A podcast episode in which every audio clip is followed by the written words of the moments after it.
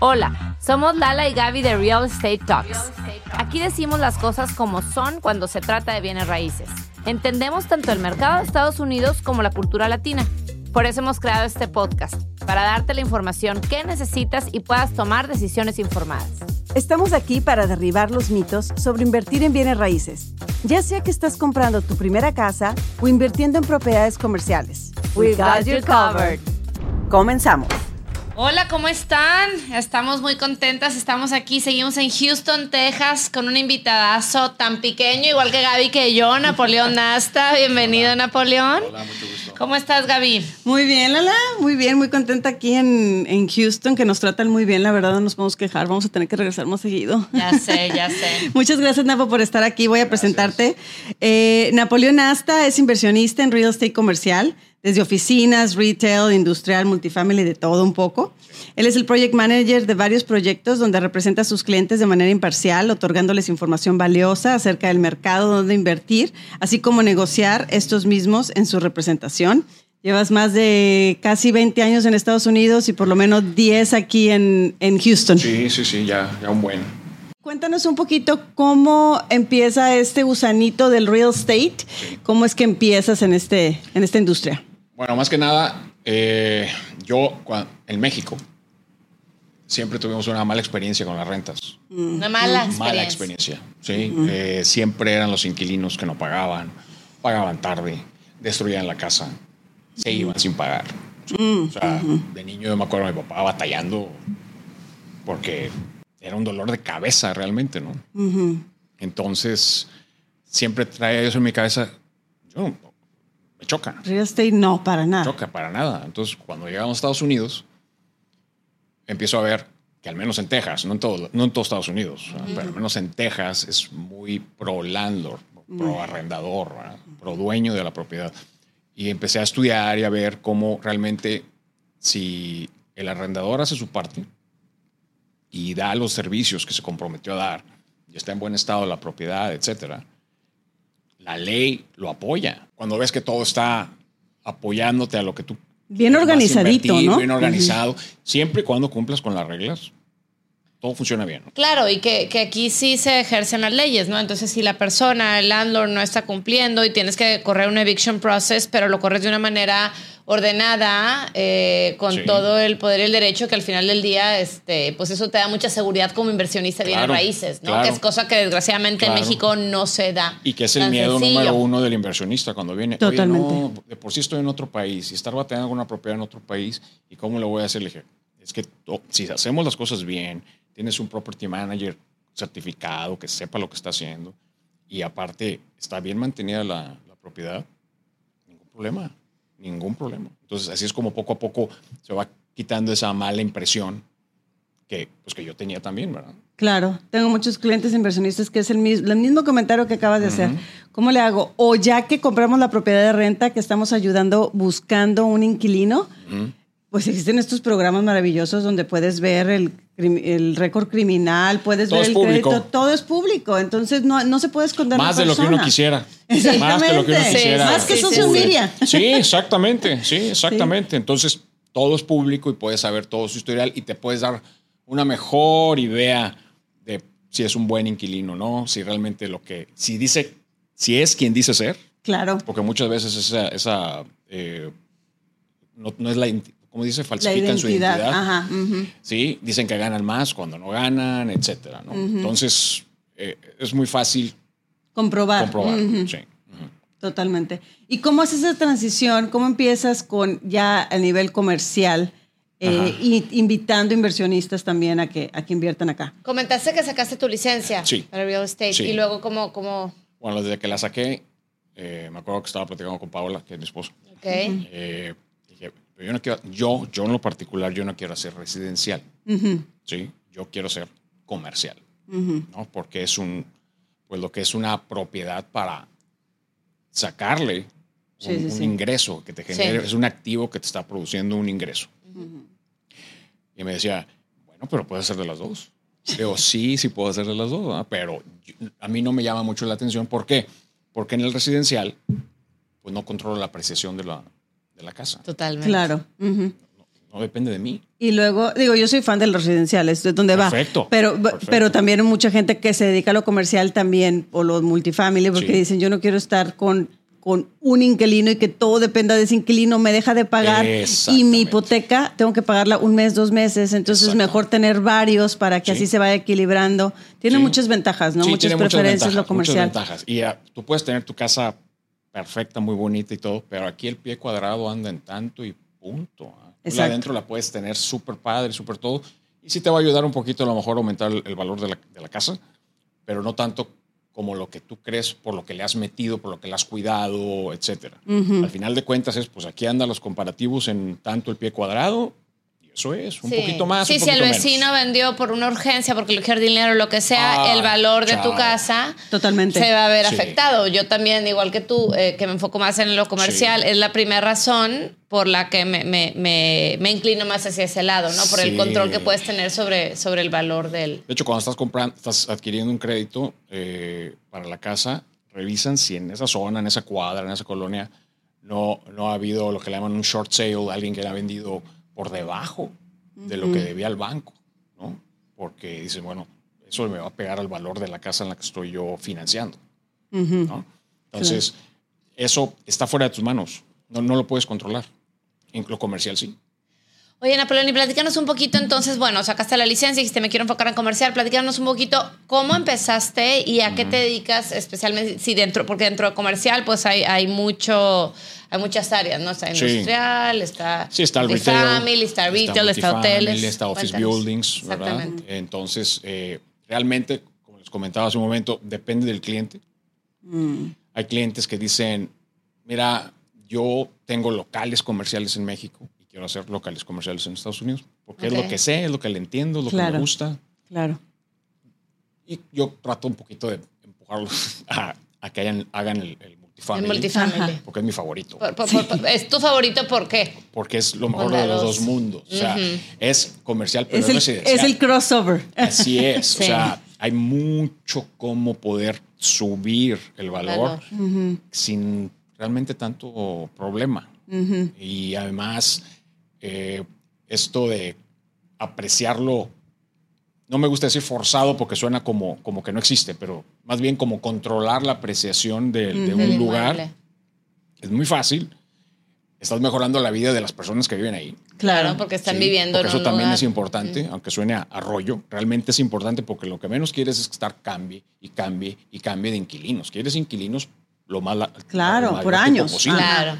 Sí, cuesta cada vez que se va, tienes que volver a pintar, arreglar, remozar, etcétera, etcétera, para volver a ofrecer la unidad. Es costo, Totalmente. ¿no? Y el que está ahí no, el que está ahí te la cuida, te la mantiene, unos más que otros, Sí. pero quieres que ese cuate que entró ahí no se vaya nunca. Claro. ¿sí? Y cada año, de acuerdo al mercado, ajusta la renta, ¿sí? Y es fácil poder también agregar amenities a la, a la propiedad que suben el valor, que te bajan lo que le llaman el cap rate de, la, de la propiedad, y eso está apreciando, apreciando, apreciando, porque si baja la tasa de interés, pues haces un refinanciamiento, tienes menos, menos costo de deuda y tu propiedad aparte subió de valor, ¿sí? Entonces, para mí, es mi, mi favorito. Aparte que siento ahorita y desde afuera, porque no soy experta en, en comercial, pero desde afuera veo que a lo mejor oficinas y retail sobre- después de pandemia se han visto muy afectadas y ya sea que porque mucha gente se quedó office, eh, home office Sí. o mucha gente se quedó pegada a Amazon Sí. y ya nada más compra online, el online se levantó muchísimo, entonces creo que el otro lado comercial fuera del industrial, que el industrial siempre se necesitará, ¿no? El, eh, se ha habido, se, es un poquito más, está un poquito más inestable, ¿no? Es donde estamos viendo un poquito más de foreclosures en estas propiedades que a lo mejor se hicieron préstamos de más corto plazo y ahorita están viendo el refinanciamiento y no está dando la matemática, entonces o algunos están tronando, es como más, Y los contratos. A mí me gusta que sean contratos. A mucha gente no le gusta. Dice, no, yo quiero un contrato, ya lo amarré a cinco años y me olvido de él. ¿Cuál amarraste cinco años? Si el negocio quiebra, exacto, chao, se va a ir, no te va a pagar esos tres años o lo que le haya quedado del contrato. ¿sí? Sin embargo, tú no le puedes subir la renta más que lo que esté programado en tu contrato, un cierto porcentaje anual durante esos cinco años. y ya. Pero ¿qué tal si en ese transcurso se calienta el mercado y hay gente que te quiere pagar más de lo que estás rentando? No puedes hacer nada. Tienes un contrato que te amarró. Y en el multifamily, no, en el multifamily contratos anuales generalmente. 18 ¿no? Y se- meses a lo mejor. Exactamente. Máximo y se a van lo ajustando mejor. al mercado. Y ahí va, ¿sí? Y entre más cortos, pues todavía mejor porque cobras más. Claro. Sí. Entre más corto el contrato, más cara la renta mensual. Sí. ¿Sí? Entonces, lo más largo que alguien te va a firmar un multifamily, en una- un departamento, son 18 meses. ¿No? Pero como que ahora, como dices, tienes clientes que dicen, yo le sé al retail, yo me lo sé de memoria porque lo tengo allá Lo, en eh, mi país, bueno, adelante. entonces quiero, Se me voy a enfocar a comprar. que sea ad hoc a, a los gustos del... Entonces, Napoleón, para entender exactamente bien lo que tú haces, básicamente tú, la mayoría de tus clientes son extranjeros, ¿correcto? Sí, sí, sí. Ok, Ese son es el plus que ofrecemos realmente. Ok. Y tú lo que haces es que, digamos que yo como extranjero quiero invertir en Estados Unidos, quiero diversificar, que es algo que pues yo también veo, tú sabes que yo me enfoco en multifamily también, pero la persona te dice, búscame el mejor lugar donde yo pueda poner mi dinero. ¿Es así o no? ¿Cómo, ¿Cuál es el proceso? Sí, podemos ofrecer op- opciones, ¿sí? Hay multifamily, hay office, hay retail, hay retail single tenant, multi-tenant.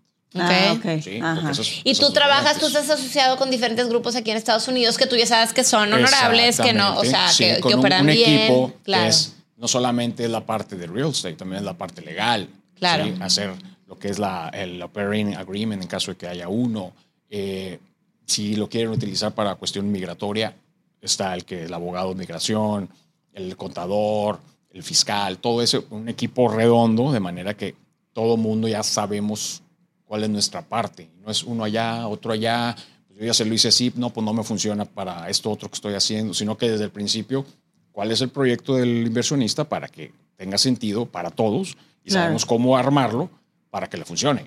Claro, Porque muchas veces, ah, es que me incorporé así, uy, señor, le va a tocar pagar así de impuestos, mire. Totalmente. Que eso es algo que hemos hablado varias veces en el podcast. Sí. O sea, el prepararte para invertir, no nada más venir y poner el dinero, sino de qué manera, de qué forma corporativa, cuál te conviene. Son dos miembros, son tres miembros, es una familia completa. Exacto. O sea, es muchísimo. Exacto. Y también qué tipo de inmueble quieres comprar acá, qué Sí, tipo de sí, comercial dentro de la rama. En si cuanto va a ser como una empresa nueva, una subsidiaria de México, etcétera. Bueno, ya el fiscalista, que no es mi área, Ajá. ¿sí? Sí, pero tú lo refieres con alguien experto en quien pueden confiar. Exactamente, que le sabes que si lo, haces- si lo armas como lo quieres armar, te va a salir así, mejor ármalo así y te va a salir menos de manera legal, obviamente. ¿verdad? Sí, De obviamente. Claro. De, de- de disminuir tu pago de impuestos de una manera legal. No es evasión, es estrategia fiscal. que es Totalmente.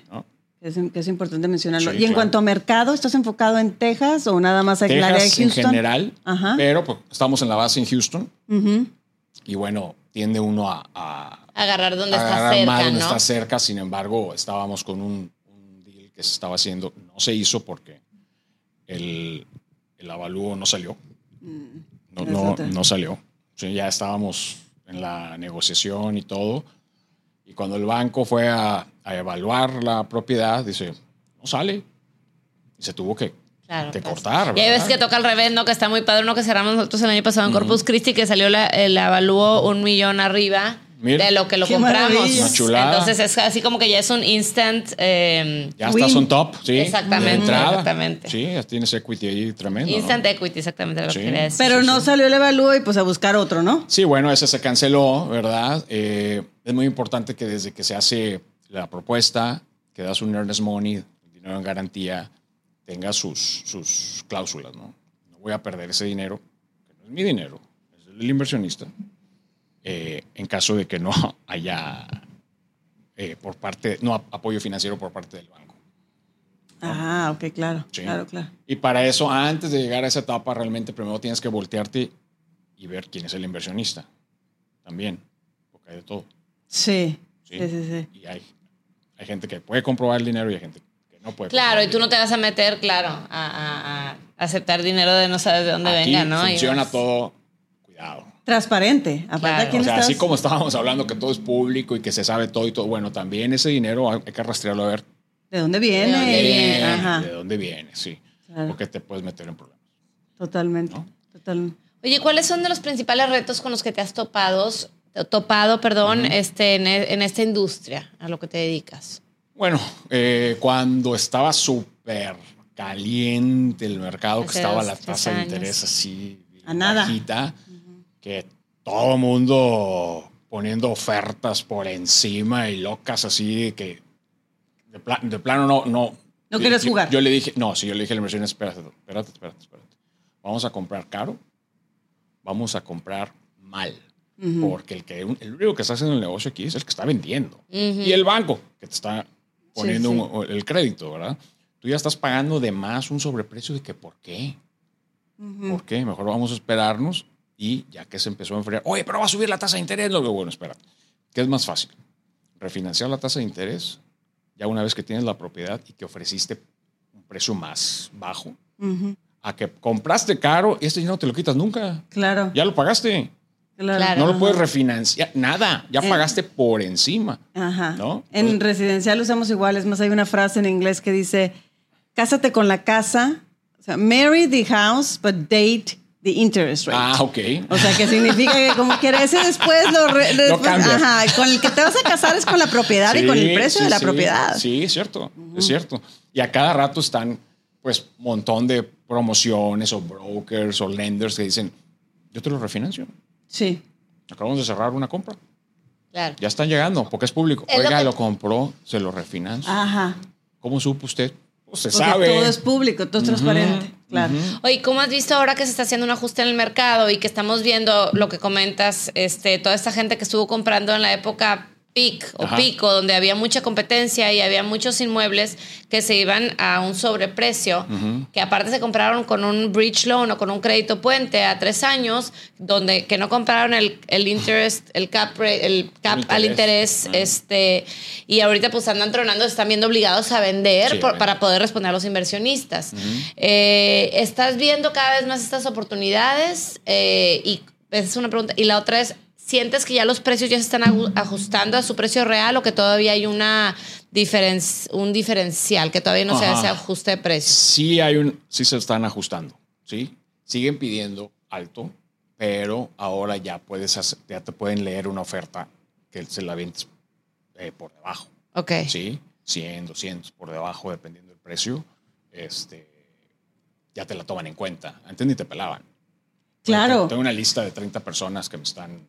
Y que me dan 100 mil arriba, 10, 200 mil arriba, Nada 300 más mil arriba. considerarte. Es más, muchos de querían su, su el earnest money, el dinero en garantía, que fuera ya, o sea, al agua. Claro, lo, lo, lo perdías. Sí, ¿por qué? No, Sí. bueno, porque ya te estoy dedicando el tiempo. No, pero ¿por qué? O sea, todo depende. Realmente esto está haciendo una inversión para, para mantener un patrimonio. No es que vas a comer de ahí, no es que vas a vivir. de ahí. Totalmente. Entonces, le decimos al inversionista, ¿cuál es la prisa? ¿Cuál es la prisa? Porque después te vas a voltear conmigo y me vas a reclamar a mí. Claro. ¿Sí? Claro. De que yo te puse esta... No, espérate. ¿Cuál es la prisa? No hay prisa. Enfríate tantito, que se enfríe aquí todo. Platicamos en cinco o seis meses. Y así fue. ¿Sí? Y aquí estamos ya después de 5 o Y 6 aquí- meses. Ya Exactamente. estamos en esa Oye, situación. ya está mejor esto. Claro, ya, ya ¿Sigues podemos interesado? negociar. Sí. Sí, y a lo Claro. mejor varía el término, el cómo vayas a comprar el, el inmueble, ¿no? A lo mejor, eh, ¿cuál es, eh, tú de, qué- de qué lado jalas? Digamos, de, la- de los que es- hay gente que hay, que hay operadores que, que les gusta más el, el, el fixed loan, un, un, un Freddie, un Fannie, o hay gente que le gusta más el bridge loan comprando un cap. No, a mí, a mí no me gusta el bridge loan. No te gusta. No. Eres más de. Sí, a mí no me gusta. Este, me gusta mejor comprar un fijo. Nada más aguale con los eh, la pre cuando te sales del crédito antes las las eh, la penalidad, ¿no? La penalidad que te pueden dar es en lo que tienes que fijar. Conseguimos sin prepayment penalty. Esa es la buena. ¿Me explico? Ok. Sí, sí. Eso es la chulada. Lo ideal. ¿sí? O que sea, bueno, un cinco años, ¿sí? Cinco años, ok. Y conforme van pasando los años, el prepayment penalty va bajando. ¿no? Ok. A lo mejor quieres refinanciar en el tercero, pues no te va a costar igual Tanto que como. en el cuarto Ujú. o en el segundo, ¿no? Va a ir, va, es gradual. Pero ahorita conseguimos uno sin prepayment penalty, ¿no? Entonces, tiene mucho que ver la relación que tengas con el banco. Claro. Uno, Y el historial, ¿no? De que ya has tenido varios que días ya te con ellos conocen, y- que ajá. le estás trayendo gente que realmente pues es honesta, es de, de- de reputación en el sentido de que es dinero bien habido, etcétera, etcétera. Entonces, eso para mí eso es un, una- un conecte, una, una, una fuerza tremenda que nos da para ofrecérselo a los clientes que vienen sin historial crediticio, cero score, nada. Sí, Sí, entonces es muy difícil. claro, ¿De claro. acuerdo? Entonces, para contestar tu pregunta es eso. Yo prefiero eso. Y ahorita, en un año, vamos a buscar el refinanciar porque no tenemos prepayment penalty, inclusive con el mismo banco. Oye, las tasas ya bajaron. ¿Por qué estamos nosotros todavía en esta tasa? Sí, sí, sí. Claro. Que entramos con una tasa alta, ¿sí? Pero que nos permitió comprar porque había menos eh, competencia, Ujú. negociar el precio más abajo. Ya de entrada ya estábamos como 200 o 300, 250 por encima de lo que se pagó. Entonces, digo, no como el tuyo que salió uno arriba, ¿verdad? Eso fue tremendo, pero ya es, el cliente se siente, el inversionista se siente tranquilo, se siente, oye, estos tipos, no es que me estén... Claro. ¿Y cómo, ¿Y cómo ves tú? Hay muchos operadores que llevan años haciendo esto, que están como que standing on the lines, esperando a que sigan cayendo más. O sea, ¿cuál, cuál, cuál fue la, la postura de ustedes en este, en este tiempo cambiante? Ajá, bueno, nosotros obviamente... The side- the Ajá, sí, no, bueno, depende, depende. Sí, como es una inversión, nosotros le decimos al inversionista y si el inversionista dice nada, dale, pues le damos, ¿verdad?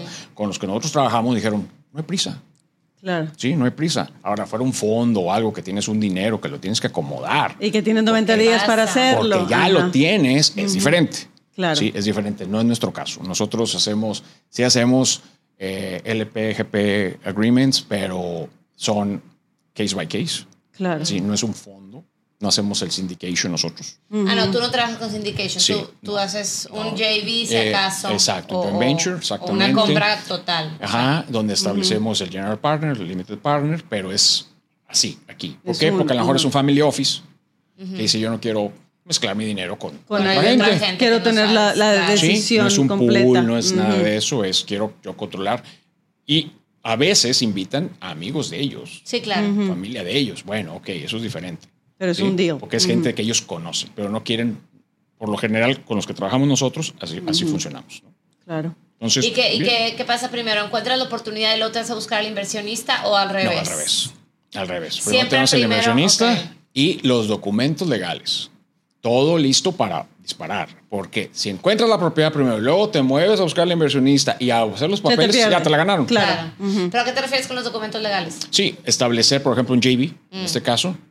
Ese se integró eh, hace como dos años. Joint venture para los que nos Sí, están un joint escuchando. venture. Sí, eso es. Donde vienen todas las reglas, cómo se va a activar. Cómo funciona la el, corpor- ajá. el, El carry- el carried ujú. interest, no sé si, si, Sí. si lo conozcan, ¿verdad? carry. Exacto. O sea, cómo va, cuándo entra en acción, que es lo que espanta a la gente. Oye, ¿cómo te vas a quedar con el 30%? No, no me voy a quedar con ningún 30%. Ajá. Claro. Se le va a devolver su inversión y sobre la apreciación que se logre, entonces ya viene Claro, ese ganancia. 70-30, 80-20, dependiendo Claro. del caso. ¿verdad? Y ahí también está como para ti, también es tu best interest encontrar la buena propiedad. Claro. Porque también. Si no, no ganas nada. ti. Claro, exactamente. Si no Sí. todo el trabajo de gratis. Si no, no ganas nada. Ajá. Entonces el skin in the game, como Exacto. dicen. O sea, es el sweat equity. Ajá. llaman, es ¿no? lo que, lo que te toca a ti. Entonces, eh, bueno, eso es así como en, en resumen lo, lo que hacemos y, pues ya.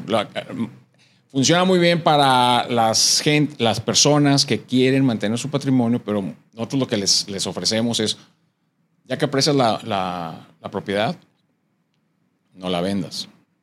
Hacemos el refinanciamiento.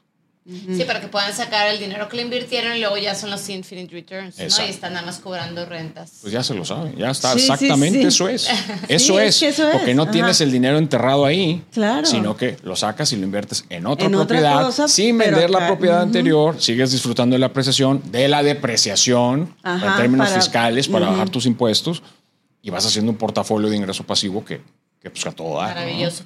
Oye, Sí. ¿te enfocas en algún tamaño en especial? Eh, sí, sí. eh, por lo general, eh, entre 3 y 4, la propiedad 3 y 4 millones de dólares, Ok. el precio más o menos, es como así el, El rango. el sweet spot, ¿verdad? Y pues puede ser muy variable, puede ser una, una propiedad de 30 unidades o puede ser de 100, Claro, todo depende del área, ¿no? donde esté ubicada. Exactamente. Donde esté ubicada y estamos clase B, clase C, pero las que más me gustan a mí es C-Top. Sé que tiene está, más que potencial. está acariciando si quiere ser B, Sí. entonces hay potencial para incrementarla en Eso. el B y luego llegarla Ujú. hasta Sí, ajá, sí, sí. más O sea, cerquita de la. generar una confianza con la gente con la que trabajas, que sepan que eres honesto, que eres decente, que no te los vas a llevar al baile con su dinero y poner todo bien, bien en orden para que diga cómo aplican las, las cláusulas, eh, quede claro cuándo realmente ese joint venture entra en acción. Si, por ejemplo, el refinanciamiento o la venta, lo que sea, sale solamente para pagarle al señor su dinero, bueno, pues Sí, mal hecho. Hubo algo mal de parte de nuestra. Gracias a Dios no ha pasado, ¿verdad? Pero que sepan ellos que no es tomar ventaja de su dinero o de su patrimonio, sino Claro. que realmente los dos estamos en el mismo barco con el mismo interés Exactamente. en mente. Y la idea es- que los dos ganen al final. Esa es la idea, que gane Totalmente. win, win, win. ¿verdad? Exacto. Todo mundo. Pues muy interesante. Muchísimas gracias, Napo, por darnos toda la explicación. No, de Es que la nada, verdad es de un nada. Mundo, es un mundo muy interesante. Sí, todo lo muy de padre, la comercial. verdad que sí.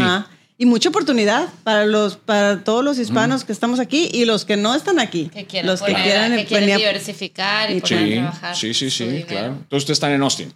Nosotros estamos en Austin. Nosotros Sí. estamos en. Austin. En mi caso, nosotros hemos invertido en Dallas y en Corpus únicamente, pero estamos Ok. basados en Austin. Vemos, yo voy mucho a San Antonio, pero todavía no se ha dado lo bueno. Sigo esperando que, a que ese gap entre los precios altísimos que estuvieron hace un año con ahorita que se están ajustando, creo que a finales de este año va a haber más Ajá. oportunidades. Ok, ok. Digo, Houston está, está muy bien, ¿verdad? Claro. Justo mañana, mañana Gaby me va a acompañar a una propiedad aquí en Houston. Ah, Sí, ok. Te platico. Ah, bueno, suerte. double, double. el- el- Yo creo que. Texas en sí, ¿no? Texas es un estado que está creciendo muchísimo y ayudando mucho tipo, este tipo de inversión. La verdad que no, no, no, no hay mejor estado. ¿eh? Sí, claro que sí. Bueno, pues muchísimas gracias por el tiempo. De nada, gracias por invitarme. Gracias, Mucho Napoleón. gusto, mucha suerte. Gracias a los que nos están escuchando. Les recuerdo que nos pueden seguir en nuestro canal de YouTube también como Invierte con Lala y Gaby. Yo soy Lala Lizondo Y yo, Gaby Proctor. y esto fue Real Estate Talks. Escucha un episodio nuevo de Real Estate Talks cada semana. En tu plataforma favorita para escuchar podcasts. Ponte en contacto con nosotros en lalegaby.com.